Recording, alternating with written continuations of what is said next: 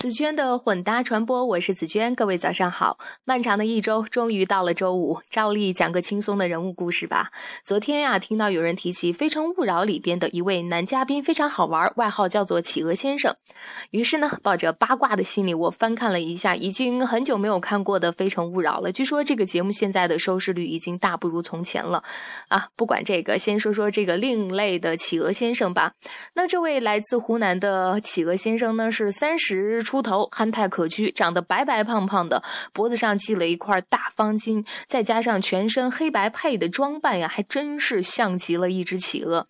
那他虽然普通话很不标准，但是说话还真是喜感十足。他非常认真的说啊，小时候一直觉得自己是个外星人，直到高中的时候才确定自己是地球人。不过呀，连主持人孟非都说，他也觉得。这个企鹅先生还真像个外星人，躲在一个地方看着地球人很欢乐。为什么这么说呢？因为这个看起来傻乎乎的企鹅先生，基本上可以屏蔽掉外界的干扰，一门心思去做自己想做的事情。而且啊，他做的很多事情，可能很多人都是需要花点时间，鼓起勇呃鼓起勇气去做的。但是这个企鹅先生呢，却是想到就去做了。比如说上大学的时候，他觉得看着别人跳舞挺快乐的，就也想去学跳舞。可以想象，以这个企鹅先生的身形和长相，一定会遭到别人的笑话。但他根本就不管这些，不但在本校跳，还跑到西安其他的知名大学去跳。工作以后，他看《史记》啊，那个书里边呃，说项羽看着秦始皇的车队，说了一句：“彼可取而代之也。”很受触动，于是呢，这个企鹅先生说干就干，第二天就辞职开始创业了。那这个企鹅先生呢，其实是出身于普通的农民家庭，他曾经呢立志在三十岁的时候挣上两百万块钱，但是到了二十九岁的时候，似乎还没有什么迹象。但是很快就在他二十九岁的下半年啊，他的这个愿望还真的就给实现了。他认为自己应该买房买车啊，这个车呢应该是买一辆宝马。那他就连这个权衡比较都没有去做，直接跑到宝马 4S 店就买了。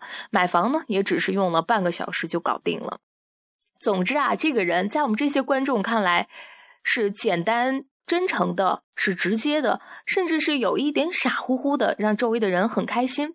但他呀，更是一个行动力特别强的人，不会把别人的话往不好处想，会自动屏蔽掉外界的嘲笑或者负面评价，而只管朝着心里的目标去行动的这么一个人。所以啊，他总能取得自己希望的成功。连主持人孟非都评价这个企鹅先生说：“这个欢乐的人，让我们觉得自己好苍白呀。”那这个人呢，让我也想起了大家耳熟能详的著名的美国电影里边的一个著名的角色，他就是《阿甘正传》里的阿甘。